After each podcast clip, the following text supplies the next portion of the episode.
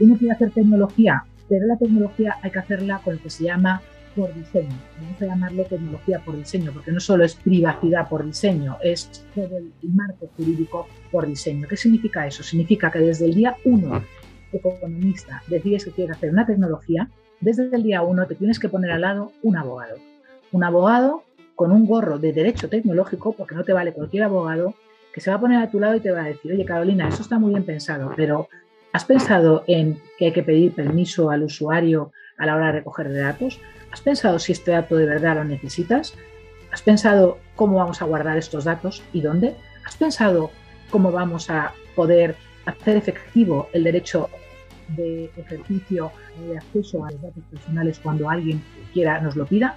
Es muy importante y tiene que estar ahí. Y desde el principio, porque ¿qué pasa si no? Que sacamos la herramienta y cuando la herramienta está ya en el mercado nos damos cuenta de que la herramienta tiene una falla grave, tiene un problema grave y entonces se producen ataques, a las herramientas, insultos, demandas, denuncias, etc. Este podcast es patrocinado por escriban.com. ¿Cuántas veces como abogado quisiste que tus trámites los pudieras hacer en línea y evitar ir a juzgados o a las dependencias a solicitar expedientes, certificados o documentos para poder hacer tu trabajo? Escriban es la plataforma donde ayudamos a los despachos, notarios y corporaciones que necesiten administrar sus expedientes judiciales y trámites legales de manera fácil, segura y bien organizada. Si tú quieres optimizar los recursos en tu empresa, Escriban te regala 20 días de acceso gratuito. Conócela y solicita tu demo antes del 31 de diciembre en www.escriban.com y menciona Escriban Podcast para acceder a este beneficio.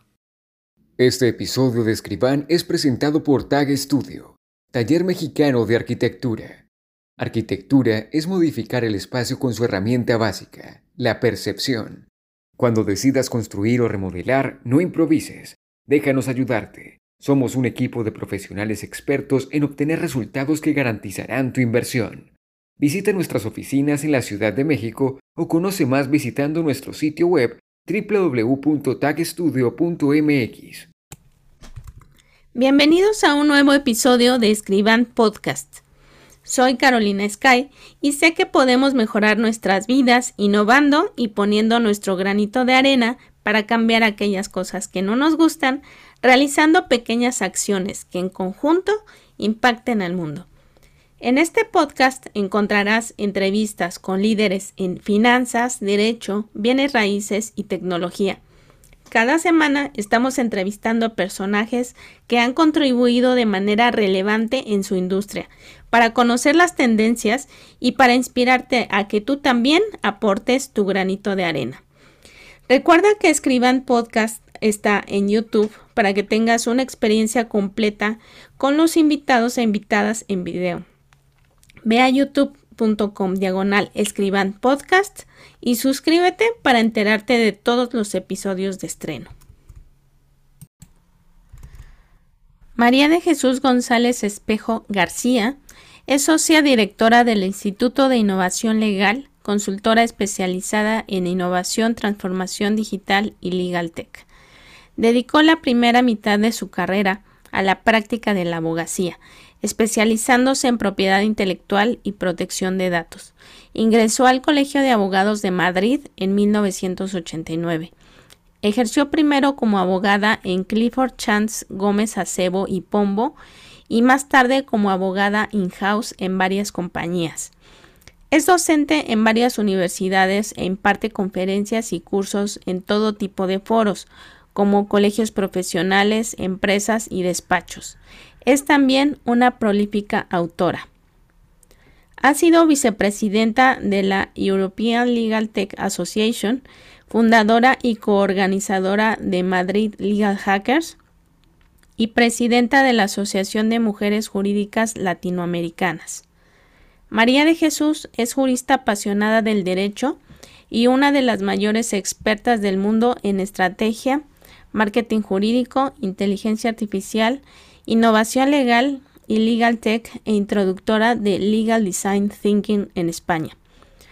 Actualmente dedicada al asesoramiento en transformación digital a empresas, profesionales y organizaciones del sector legal desde el Innovation in Law Studies Alliance y del Instituto de Innovación Legal. Es reconocida como una de las mujeres más influyentes del mundo en Legal Tech en 2020 por la International Legal Technology Association y nombrada embajadora de Madrid por el ayuntamiento de esta ciudad. También ha sido incluida en el ranking de las 50 mujeres líderes juristas españolas y es parte del top 100 mujeres líderes en Inspira Law por la Iberian Lawyer. Además habla español, inglés, francés, italiano, holandés y catalán. Ahora vamos con nuestra gurú invitada, a quien estimo y admiro mucho. Hola, bienvenidos a nuestro nuevo podcast. El día de hoy tenemos a una gran invitada, como ya habrán escuchado en la introducción. Ella es María de Jesús González Espejo y es una expertaza en temas de innovación tecnológica. Y el día de hoy vamos a estar abordando esos temas. María de Jesús, ¿cómo estás? Muy bien, Carolina, feliz de estar aquí contigo. Ya sabes que te aprecio, te valoro y te admiro. Muchas gracias. Cuéntanos un poquito de tu trayectoria ya la leímos en la introducción, pero nos gustaría abordar por qué estudiaste abogacía, cómo fue que te metiste en los temas de innovación tecnológica. Mi carrera ha sido una evolución. Yo tengo una trayectoria vital, profesional, vamos a decir, llena de cambios. Creo ahora que soy mayor, que es debido a una razón principal y es mi curiosidad, el que dentro de mis valores pues estaría la necesidad de aprender continuamente. ¿no? Entonces esa curiosidad y esa necesidad de aprender creo que es lo que me han llevado a tener una carrera como la que tengo, ¿no? porque no es ni la falta de constancia ni la incapacidad de estar en determinados sitios, sino simplemente el deseo continuo de querer aprender. También por eso creo que estoy en el ámbito de la innovación, finalmente, cuando ya he alcanzado una cierta madurez vital. Yo era abogada, era, estudié Derecho y estudié Derecho con vocación. Me gusta ser abogada, tengo corazón de justicia y tengo alma de justicia y, y sé de justicia, ¿no? Pero a la vez no conocía algunas de las habilidades que creo que son más fuertes en mí. Yo, pues sí, esa de la justicia la tenía, me parecía importante luchar por intereses y por causas, pero luego ya más mayor también me di cuenta que me interesaba muchísimo la comunicación y también la estrategia y la tecnología. Esos son ahora mismo los, vamos a llamarlo, los vectores que dirigen mi vida profesional. Creo que soy ese punto, esa encrucijada entre la comunicación, la estrategia, el derecho y la tecnología. Un híbrido que para algunos dirán, bueno, vale, pero ¿de qué sabe esta? Y para otros dirán, bueno, eh, esto es quizá el tipo de profesional que exige que exige la sociedad y la economía hoy. Yo soy de las del segundo grupo. Creo que hasta hace muy poco tiempo se nos estaba educando y se nos sigue educando en muchas instituciones con un nivel de, vamos a llamarlo, foco que yo considero peligroso. Está muy bien estar concentrado en una disciplina, en una materia, pues el derecho o podría ser la tecnología, pero está mejor cuando eres capaz de tener una pequeña bicefalia y eres capaz de entender de tecnología y de derecho. Esas formaciones híbridas, esas formaciones donde convergen varias disciplinas, son las que se van a valorar más en el futuro, Carolina. Es muy interesante lo que dices porque, y coincido totalmente contigo, en que es más valioso tener ambas capacidades, ambos campos y poderlos entender y dominar para ayudar de una mejor manera. Y es lo que yo veo que es la tendencia. Ahora los despachos de abogados no solamente van a ser expertos en derecho, deben de tener un equipo que sea de varias profesiones para que puedan apoyar mejor a su cliente. Así es. Bueno, ya he dado mi opinión.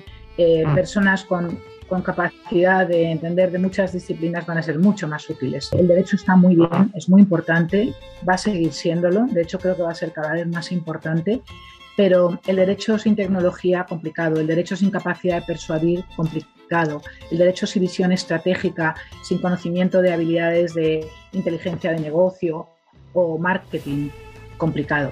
Hay que comenzar a abrirse y no solo centrarse en, la, en lo puramente jurídico. También coincido contigo. ¿Cómo fue que entras a la innovación y cómo lo abordas actualmente con tus alumnos?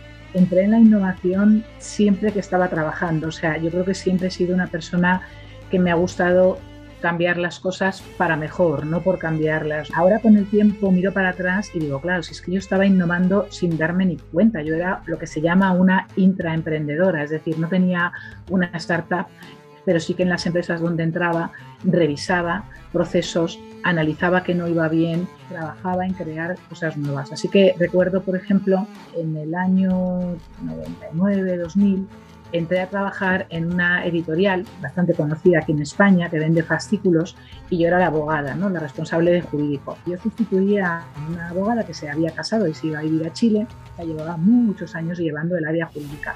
Yo, pues al principio, ella me contó lo que había que hacer y directamente asimilé que todo estaba bien, pero había una tarea que había que realizar cuatro veces al año, que era la liquidación de los royalties, de los derechos de autor cuando eso tocaba, que a mí me tocó hacerlo con ella al principio, porque estuve coincidiendo con ella como unos tres meses, yo me daba cuenta que se ponía todo el mundo muy nervioso y se dedicaban tres personas durante un mes y medio a hacer estas liquidaciones. Se hacían a mano, todas.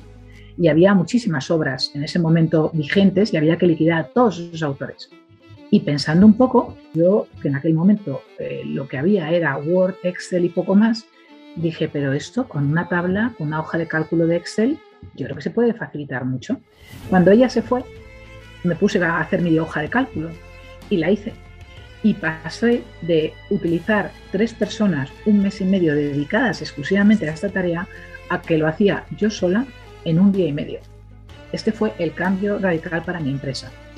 Es verdad que ahí yo recuerdo que, claro, a mí me daba mucho miedo romper un sistema que estaba ya montado, que funcionaba y proponer uno que era tan disruptivo y tan distinto. Pero eso fue así, fue un éxito. No le di el valor en aquel momento. Ahora cuando miro para atrás me doy cuenta que fue importante. Y otra vez donde también innové y tampoco me lo habían pedido, fue lo mismo. Yo me contrató un gran despacho español, tenía varias responsabilidades en, ese despacho y era responsable de, En realidad me encargaron proyectos. Mis proyectos eran eh, que nos conocieran los medios de comunicación, que se gestionara correctamente todos los currículums y solicitudes de empleo que llegaban al despacho, que ya eran cientos, porque ya empezaba a tener nombre, y luego crear precedentes y plantillas y finalmente a la página web, porque no habían conseguido hacer una página web y llevaban dos años sin web. Entonces entré y en el área de, y voy a contar dónde innové más, en el área de recursos humanos, yo me di cuenta que teníamos varios problemas y es que los currículums llegaban a montones, pero llegaban a, a los despachos de cada abogado. El abogado muchas veces ni contestaba, lo dejaba ahí en una esquina y teníamos como muchos canales de entrada y no se estaba contestando. Y yo me propuse, uno, que entraran todas las solicitudes por un solo canal, que hubiera un solo canal donde se pudiera gestionar. Dos, que se contestara a todo el mundo educadamente y por igual. Y tres, profesionalizar la captación del profesional. En aquel momento que estábamos haciendo la página web, les pregunté a los que me la hacían, hablo del año 2003, ¿eh? imagínate, si podían ayudarme a crear una herramienta que yo ya me había imaginado y que había diseñado. Y era una herramienta que simplemente tenía un formulario con, que me recogía todos los campos de los currículums que yo quería o consideraba importantes para clasificar y distinguir quién me interesaba y quién no si después me podían hacer una respuesta automatizada en función de la categoría que yo asignara a cada solicitante y luego sí podía tener una herramienta con buscador para cuando tuviera búsquedas concretas poder seleccionar a los que cumplían con el perfil que buscaba. Esto me hicieron en el año 2003 y esto permitió que gestionáramos unas 1.700 solicitudes al año contestando a todo el mundo, contestando en función de lo que nos interesaba porque había tres tipos de respuestas y tener un clasificador de currículums que me permitía filtrar y buscar cuando necesitaba al tipo de persona que cumplía con los criterios. Entonces, si lo piensas, nosotros este despacho ha recibido muchos premios, ha recibido premios por esto, también por un programa de formación que les monté que se llama Teseo y que todavía hoy es una cosa súper reconocida aquí en el ámbito de la formación innovadora. Este primer proyecto que he contado de la página web sí fue un proyecto basado en tecnología, pero el segundo proyecto, el de la formación innovadora, fue simplemente un proyecto innovador de formación y que fue uno de los que más transformó esta firma. Y con eso lo quiero decir es que la innovación no siempre y solo es tecnología, la innovación es eh, cambiar procesos que no funcionan. La innovación es hacer las cosas de forma distinta, pero más eficiente, con mayor calidad, ofreciendo algo que antes no se ofrecía, por ejemplo. Y luego ya, pues también te cuento que cuando estaba de profesora en ICADE, en el año sería posiblemente 2012 o por ahí, pues yo me daba cuenta que mis alumnos de primero de Derecho, aunque eran jóvenes y eran nativos digitales, yo veía que les faltaba mucho conocimiento de las redes sociales y del manejo de Internet. En aquel momento era lo que había, no había la famosa LegalTech, había Internet y redes sociales. Me parecía que se les podía ayudar mucho y no sabía cómo hacerlo, hasta que leí la palabra hackathon en, una, en relación con una universidad de Boston con Suffolk University acababan de organizar un hackathon juntando a estudiantes de Derecho y de Tecnología. Y cuando leí eso dije, esto, esto es lo que tenemos que hacer. Aquí hay que hacer un evento donde juntemos a profesionales de varias disciplinas y que trabajen solucionando retos. En mi caso, el primer hackathon que organicé en el año 2014, tardé un año en organizarlo, empecé a organizarlo a finales de 2012, principios de 2013, se llamó Just the Apps he organizado cuatro hackatones desde entonces. ¿Por qué? Porque creo que ese tipo de actividades son las que te transformas más. A mí me transformaron organizándolo y también viendo cómo transformaba a otros. Y a los que han tenido la suerte de participar en uno de mis hackatones, te puedo asegurar que les ha cambiado la vida. Yo siempre digo que los hackatones son de las actividades más transformadoras y que más te hacen comprender qué es la innovación y qué es este movimiento o esta revolución 4.0 que estamos viviendo, Carolina. Muy interesante esto que platicas de los hackatones. ¿Ya cuántos has llevado a cabo? ¿Y cuál ha sido tu, mejor experiencia? Todas han sido distintas, ¿no? Cada hackathon es un mundo, ¿no? El primer hackathon lo organizamos en España con apoyo del Ministerio de Justicia, de los notarios de España, muy innovadores, se sumaron a esto en el año 2014 y patrocinaron de verdad con dinero. Voltus Kluber, la editorial en aquel momento, Amazon nos apoyó desde el principio Ilunion, eh, un grupo importante aquí que ayuda a las personas con ceguera y algunas instituciones más. Ese hackathon para mí fue quizá el, más importante porque fue el primero, el que me hizo aprender cómo se organiza un hackathon. El segundo, que también se llamó Apps, también fue eh, igual de, de, bonito. Ese fue en 2017 y también en España.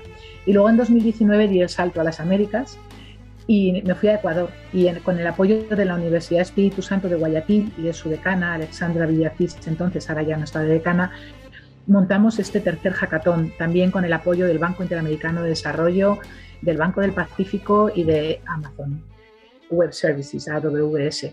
Fue también una experiencia muy bonita, cambió a muchos jóvenes de esa universidad que entendieron de golpe lo que significaba todo esto. Y el último lo hemos hecho este mismo año, en 2021, con la Universidad del Reino Unido, Greenwich University, y se ha llamado DigiRights. Hemos cambiado el nombre, pero porque lo hemos centrado en todo el tema de los derechos digitales de la ciudadanía. Como sabéis, la digitalización trae consigo la posibilidad de utilizar la tecnología en nuestras vidas de una forma que se afecta en muchos casos nuestros derechos fundamentales.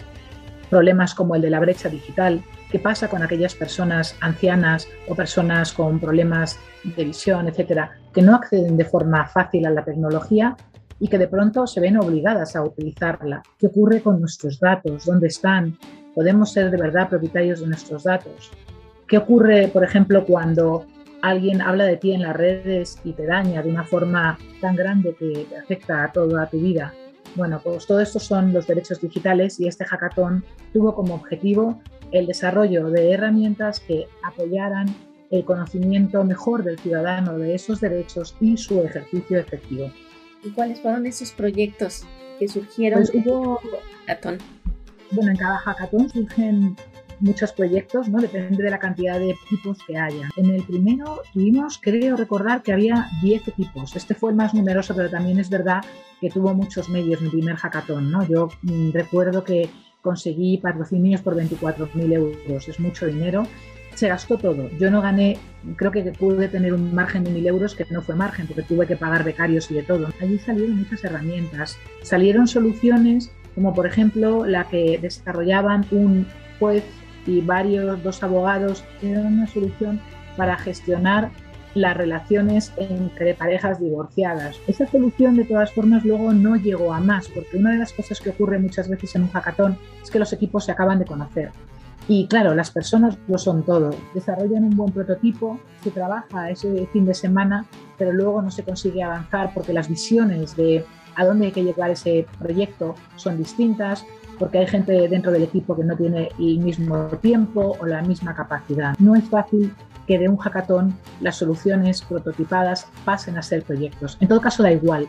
Yo al principio estaba un poco frustrada con esta situación y con el tiempo me di cuenta que el objetivo de un hackathon no es tanto que se creen de verdad herramientas, sino que la gente aprenda y haga el cambio. Posiblemente había alguna relacionada con mediación. Este hackathon tenía muchos retos muy amplios. En este último, yo creo que había alguna solución para automatizar la generación de condiciones generales de contratación para sitios web. De ese había uno había alguna solución relacionada con la formación en derechos digitales. Las soluciones, te digo, lo importante de estos hackatones no es tanto las ideas que propone la gente y, como digo, no son los prototipos, sino cómo la gente entiende cómo se llega a generar un prototipo, también el reto y los problemas que supone el llevar esto a un paso más, porque la dificultad no está tanto en las ideas.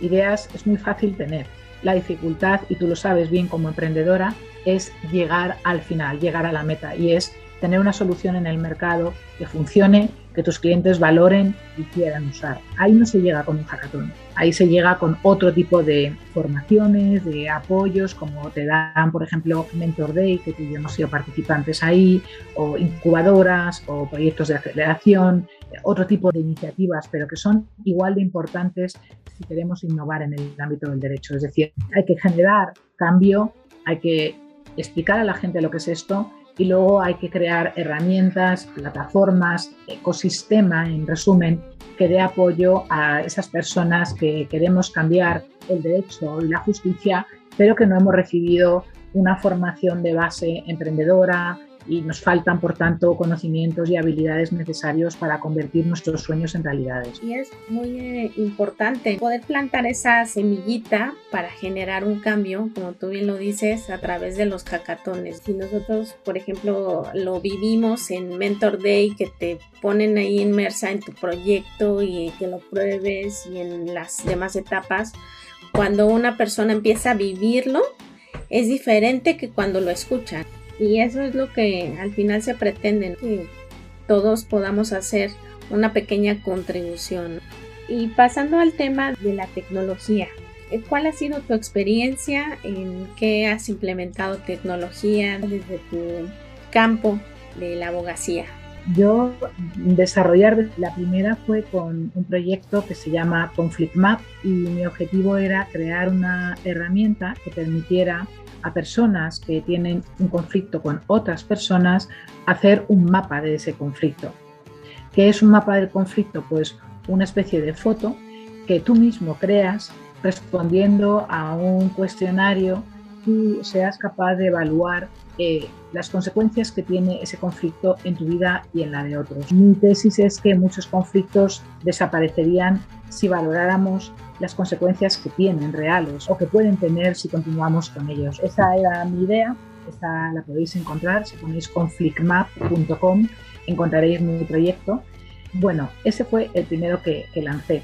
El segundo lo acabo de lanzar ahora, que es Odysseus, y Odysseus es una plataforma, lo que se llama plataforma multi-stakeholder, es decir, una plataforma que permite interactuar a varios tipos de operadores. ¿Qué operadores? En este caso, las empresas de servicios profesionales como abogados, contables, publicistas, arquitectos, con las ONGs que están ofreciendo oportunidades o actividades a esos operadores para que cumplan con los ODS.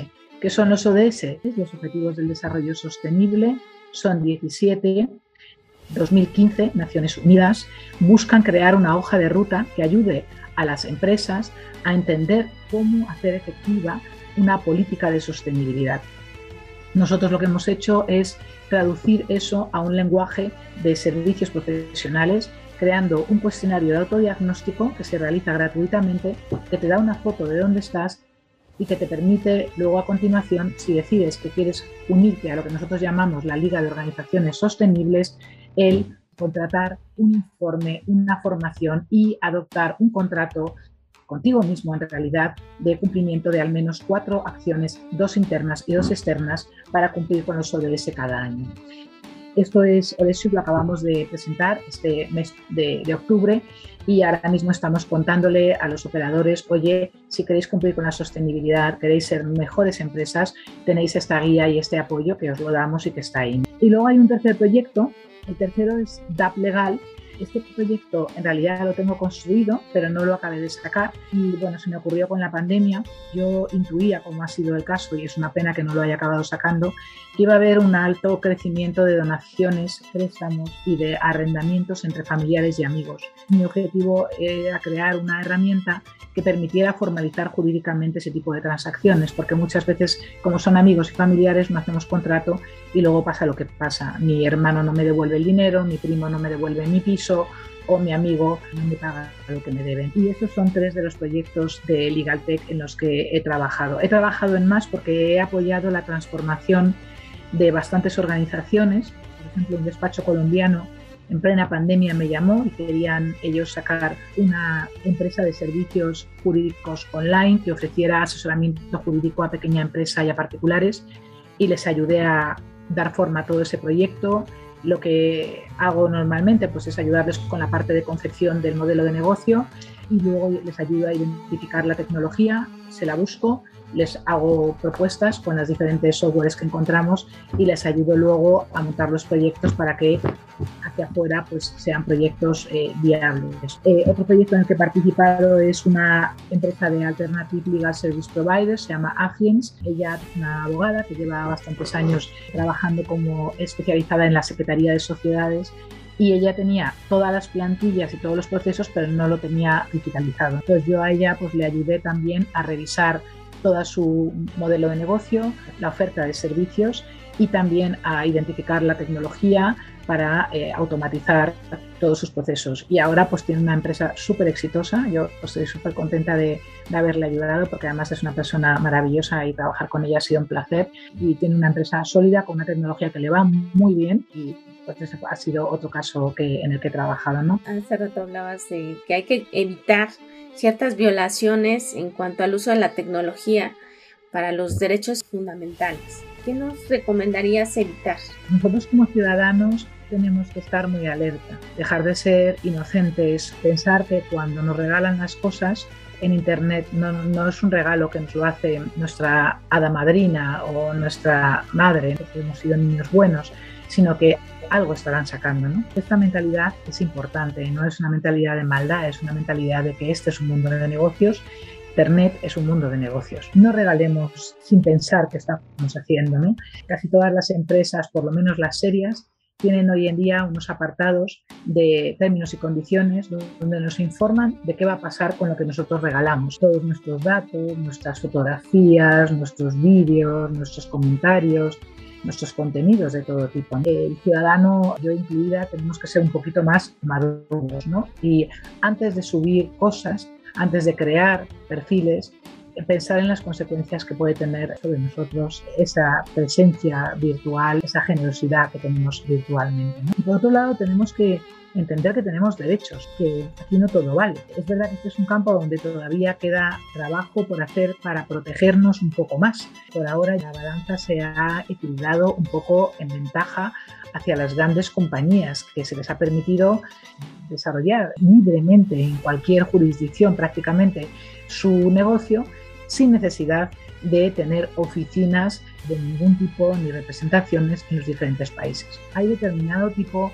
de negocio, que yo creo que sí que debería tener ese tipo de oficinas, porque aquí el mundo virtual está muy bien, pero a veces cuando hay reclamaciones lo virtual vale poco, no te contestan, no te cogen, se convierte en un auténtico calvario el reclamar. Tiene que haber alguna forma de actuar localmente. A mí no me pueden pedir que yo use un servicio que está ubicado aparentemente en España y luego me tenga que ir a denunciar a Palo Alto, California, porque yo como ciudadano ni puedo ni sé hacer eso y, seguramente ni quiero, porque cuando me entere de cuánto me ha costado el abogado de California voy a decir, mira, que me sigan violando mis derechos y eso a mí no me parece bien. En este sentido, yo creo que los cambios normativos, al menos aquí en España, se está trabajando y creo que es normativa europea y la normativa europea ya sabes que se contagia bastante, se está trabajando justamente para fortalecer un poco nuestra posición como ciudadanos frente a ciertos abusos que se han producido en los últimos años. Yo creo que el cambio va a venir más bien por los avances tecnológicos, ¿no? Yo creo que ahí el blockchain va a ser la solución y yo creo que un día vamos a tener una identidad anónima hacia otros, legalizada porque va a depender de los estados y basada en tecnología blockchain. Eso es lo que creo. Y eso no creo que falte mucho para tener lo que se llama la identidad soberana y yo creo que ese es el futuro. Bueno, las empresas en realidad salvo en algunos campos más incipientes, como pueda ser el de la inteligencia artificial, el régimen jurídico está muy claro el régimen de protección de datos ya es un régimen maduro. Casi todos los estados, ya no solo europeos, sino también de América Latina, por ejemplo, tienen una normativa muy parecida a la europea y ahí se dice muy claro lo que se puede y lo que no se puede hacer. Es verdad que son normativas difíciles de cumplir, difíciles de comprender, difíciles de ejecutar.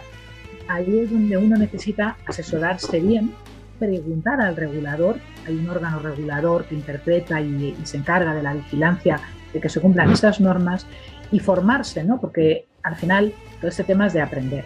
Entonces, lo que decía, protección de datos, todas las normativas de cumplimiento normativo, ¿no? El famoso compliance, los marcos legales que defienden al consumidor o los marcos que establece el regulador en los campos como la banca, los seguros, etcétera. Uno quiere hacer tecnología, pero la tecnología hay que hacerla con lo que se llama por diseño. Vamos a llamarlo tecnología por diseño, porque no solo es privacidad por diseño, es todo el marco jurídico por diseño. ¿Qué significa eso? Significa que desde el día uno, economista, decides que quieres hacer una tecnología, desde el día uno te tienes que poner al lado un abogado.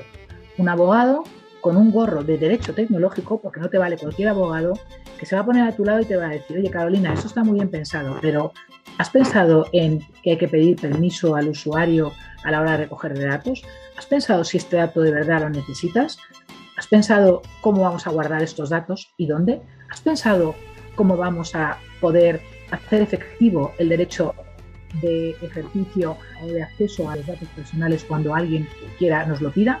Es muy importante y tiene que estar ahí. Y desde el principio, porque ¿qué pasa si no? Que sacamos la herramienta y cuando la herramienta está ya en el mercado nos damos cuenta de que la herramienta tiene una falla grave tiene un problema grave y entonces se producen ataques a las herramientas, insultos, demandas, denuncias. Es muy importante que aprendamos y sobre todo tener un experto al lado que nos pueda asesorar con todos estos temas que son muy álgidos, no son fáciles de comprender ni fáciles de cumplir.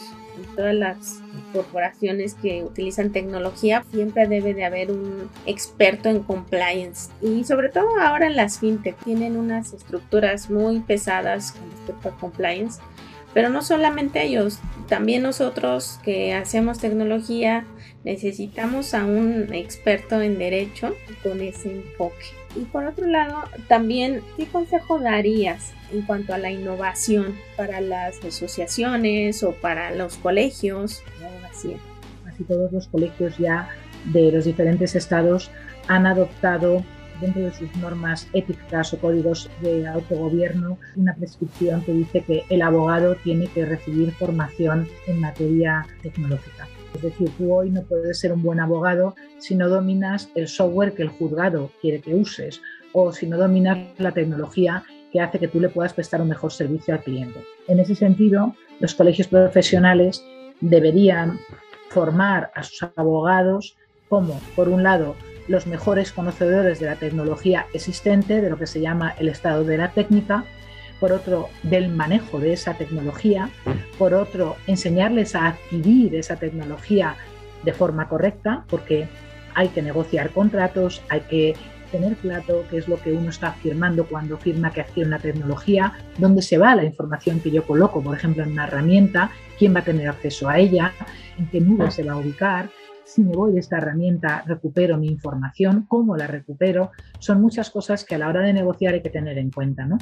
Los colegios no solo tienen que formar sobre la tecnología, sino también sobre qué es la innovación, que la innovación no es solo tecnología, sino muchas más cosas y cómo hacer la innovación realidad en una firma de abogados. Además, creo que los colegios pueden hacer mucho por el emprendimiento legaltech, es decir, porque los abogados tengan ese mindset también de emprendedores y en algunos casos, obviamente no todos, se lancen a crear herramientas que transformen el sistema o que ayuden a ellos o incluso a otros o a los ciudadanos a ejercitar sus derechos y lograr sus objetivos. El trabajo los colegios de abogados tienen desde luego mucho y mecanismos también, porque hay mecanismos ya que están funcionando, como por ejemplo la creación de una incubadora en el Colegio de Abogados, una incubadora que incluso da subvenciones a aquellos que se lanzan a emprender y luego les da un programa de mentoring y les ayuda pues con asesoramiento jurídico, fiscal, de temas de marketing. Este modelo está funcionando con éxito en Francia, por ejemplo, también los colegios pueden invertir mucho y deberían invertir mucho en analizar el futuro, ¿eh? lo que se llaman prospectivas, qué es lo que viene y cómo preparo a mis profesionales para lo que viene. ¿no? Yo veo que hay pocos colegios trabajando en ese tema del el oráculo, ¿no? vamos a llamarlo así. Y yo creo que tener un oráculo en cada colegio profesional, o al menos un oráculo para los abogados a nivel nacional, es algo importantísimo, ¿no? Porque si no sabemos lo que viene, es muy difícil que estemos preparados cuando venga. Nos van a pillar una y otra vez sin estar listos. Hay dos cosas, ¿no? Se habla mucho de transformación digital y yo creo que a veces no se entiende el concepto, pero la palabra transformar significa pasar de un estado a otro. Si yo quiero pasar de un estado a otro, Carolina, lo primero que tengo que hacer es entender cuál es mi estado original. Es decir, que tengo que aprender a autodiagnosticarme y a entender dónde estoy, cómo soy y qué hago. ¿Para qué? Para sabiendo lo que viene y lo que hay, ¿eh? ya poder transformarme hacia eso que quiero ser. Y esto es un poco lo que yo le diría a un colegio o al consejo de colegios de, abogados. ¿Y a los colegios universitarios? Pues el mensaje es, es muy parecido. Son piezas clave del sistema. De ellos dependen los abogados de, del mañana. El primer reto que tienen muchas universidades, en mi experiencia, es el propio profesorado. Hay mucho profesorado que no le apetece mucho eh, el cambio, que no le apetece mucho destinar tiempo, recursos a estas nuevas materias que le resultan lejanas e incluso hostiles, ¿no? Háblale de blockchain, pues a un abogado, voy a poner el caso más extremo, pero porque lo conozco, de derecho romano, pues me dirá, ¿y yo para qué quiero aprender de blockchain o de inteligencia artificial si yo me dedico al derecho romano. Claro, el problema es que el blockchain y la inteligencia artificial van a estar en todos lados y también el derecho romano debe entender de qué va esto. E igual se le ocurre hacer algo con derecho romano inteligencia artificial, ¿por qué no? Uno de los retos de las universidades es convencer a sus docentes de la necesidad de comprender qué está pasando. Nosotros ahí hemos creado unos cursos de formación que hemos impartido ya en cuatro facultades de Derecho al decano y a su equipo para que se transformen de una forma muy rápida. Son cursos rápidos de tres, cuatro días, donde además les dejamos ya con las bases de un plan de innovación de la facultad. Y luego, pues las facultades tienen que salir a la calle más. No puede ser que una facultad, la facultad consista solo en que un profesor va allí y se sienta con sus alumnos. Porque las posibilidades de transmitir que tenemos una sola persona versus, por ejemplo, la posibilidad de, imagínate, visitar cuatro empresas de Legal Tech. En mi campo yo estoy convencida de que mis alumnos aprenderían más en vez de escuchándome a mí sola hablándole de cuatro empresas de Legal Tech, escuchándome a mí un momento y luego escuchando a cuatro empresas de Legal Tech hablar. E incluso yendo a sus propias oficinas para entender qué es el emprendimiento, cómo son los nuevos modelos de negocio del área jurídica, etc. Luego, a la hora de dar clases, los docentes tenemos también que cambiar nuestros métodos. Estamos acostumbrados, porque es lo que hemos aprendido lo que hemos visto, ¿no? al discurso, al monólogo, al que yo me sé todo y yo te lo cuento. Pero mucha gente no aprendemos solo escuchando a otro. Aprendemos, por ejemplo, haciendo lo que los americanos llaman hands-on, es decir, haciendo, metiendo las manos en la masa, diríamos en español. Ahí empieza otro reto para el docente, que es cómo hago que mi asignatura enseñe o se aprenda, no solo yo contando mis teorías y mis conocimientos y mis experiencias, sino haciendo que los demás experimenten lo que yo sé y lo que yo hago. Entonces allí hay que ponerse a pensar e inventar ejercicios, juegos, actividades que permitan hacer eso. Y ya por último, la última transformación que yo diría que la universidad tiene que hacer es no concentrarse solo en enseñar lo jurídico, sino y sobre todo enseñar habilidades y enseñar metodologías, porque esto no va de saber mucho derecho, esto va, y así lo han estudiado, por ejemplo, en la Universidad Northwestern, que han desarrollado el modelo del Delta Lawyer, hay que comprender metodologías, por ejemplo, Design Thinking, metodologías Lean o Scrum, metodología Kanban, metodologías que ayudan a trabajar de otra forma al jurista. Hay que enseñarle al abogado la importancia y a saber comunicar eficientemente, gestionar equipos, gestionar proyectos, escribir correctamente en las redes sociales, que no es lo mismo que escribir en el mundo real, ¿no? Y muchas otras habilidades que no nos las enseñaban hasta hace poco y todavía muchas universidades no las están enseñando, ¿no? Por otra parte, hemos hablado también de que los abogados tienen que ser activistas. ¿Cómo tienen que ser activistas? Yo creo que tenemos, vamos a decir, defensores de la justicia, personas preparadas para defender la justicia en un mundo tan complejo como el que estamos, donde anticipar todo lo que viene ya, proveer de normas que protejan, tiene que estar muy alerta porque él sí conoce los derechos, él sí ha recibido una formación extraordinaria para moverse en este mundo y por tanto tiene esa responsabilidad superior. Por ejemplo, en el campo de la inteligencia artificial así está ocurriendo cómo no existe todavía marcos jurídicos específicos, excepciones, sino que estamos con una regulación pues un poco parcheada, ¿no? Con la protección de datos, hay un artículo que dice que si hay perfiles, entonces que algo que parece que aplica la inteligencia artificial, ¿no?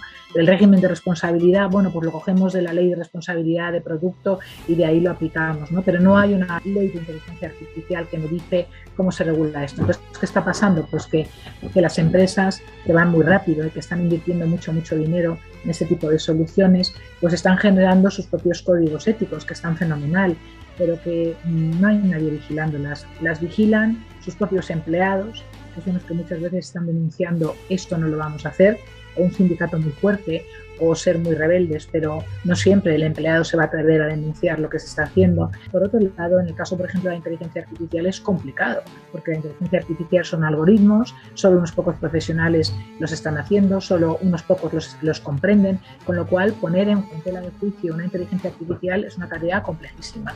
Por eso ahí son las ONGs, las ONGs que están surgiendo de personas preparadas, que muchas veces han trabajado previamente en esas grandes multinacionales, quienes están creando estas ONGs para vigilar y para controlar lo que se está haciendo. Ahí es donde creo que nosotros como abogados podríamos colaborar y unirnos a ese tipo de instituciones y organizaciones y aportar nuestro grano de arena, que es la visión del jurista, la comprensión de los valores fundamentales, de los derechos fundamentales y, y la reivindicación de los mismos a través de los mecanismos actuales que existen para hacerlos efectivos. Inclusive a nivel gubernamental será una tendencia el que se tenga un órgano que regule la inteligencia artificial. Nosotros tendríamos un órgano que se encargaría de esa supervisión. No creo que vaya a ser para cualquier tipo de inteligencia artificial. En principio creo que va a ser para las de titularidad pública, las que usa el sector público, pero es un buen punto de partida y veremos cuál es la decisión final. Pero sí, en efecto, creo que esa es la mejor solución, ¿no? que haya un órgano de supervisión como lo hay en otros campos del derecho. Precisamente para salvaguardar nuestros derechos humanos. Y ya para concluir esta entrevista, ¿qué te gustaría aportar a todos nuestros escuchas, a nuestra comunidad de escribanos? Si les puedo aportar algo es decirles que es muy difícil estar al día en todo, que es muy difícil ser experto hoy en nada y que mi pequeño grano de arena sería el que no entremos nunca en la ansiedad, que estemos tranquilos, pero que estemos extremadamente curiosos y alertas y que seamos activistas, que, realmente es, es necesario que haya mucho más activismo hoy en día para evitar abusos de poder debidos a las tecnologías tan potentes que hay y lo fácil que es el quitarnos derechos que hemos tardado tanto en tener reconocidos en normas internacionales y nacionales. Y nada más. Muchísimas gracias por tu tiempo, María de Jesús. Muchas gracias a ti, Carolina. Ha sido un placer. Adiós. Sin duda, el futuro nos alcanzó y hay que prepararse con nuevas habilidades y conocimientos tecnológicos para poder innovar y brindar servicios de mejor calidad y fundamentalmente con servicios que los clientes requieran. Qué interesante sería poder participar en un hackathon legal para sembrar la semilla de la curiosidad en los abogados y abogadas que quieren transformar los servicios e inclusive los modelos de negocio actuales. Siempre es un placer platicar con María de Jesús, ya que como te pudiste dar cuenta, es una gurú en temas de innovación legal.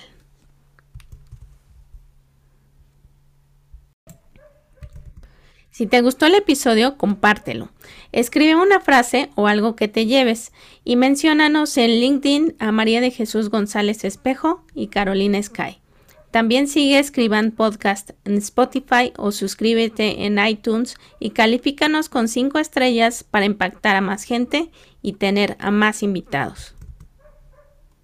Visítanos en www.escriban.com donde encontrarás recursos y un blog valioso donde te diremos cómo administrar los expedientes y trámites judiciales de tu despacho o bufet legal. También te puedes unir a nuestra comunidad en www.escribanos.com, donde se reúnen emprendedores, empresarios y personas que quieren mejorar su entorno legal. Recuerda registrarte para recibir nuestro newsletter Escriban, donde te compartiremos noticias relevantes de la industria tecnológica.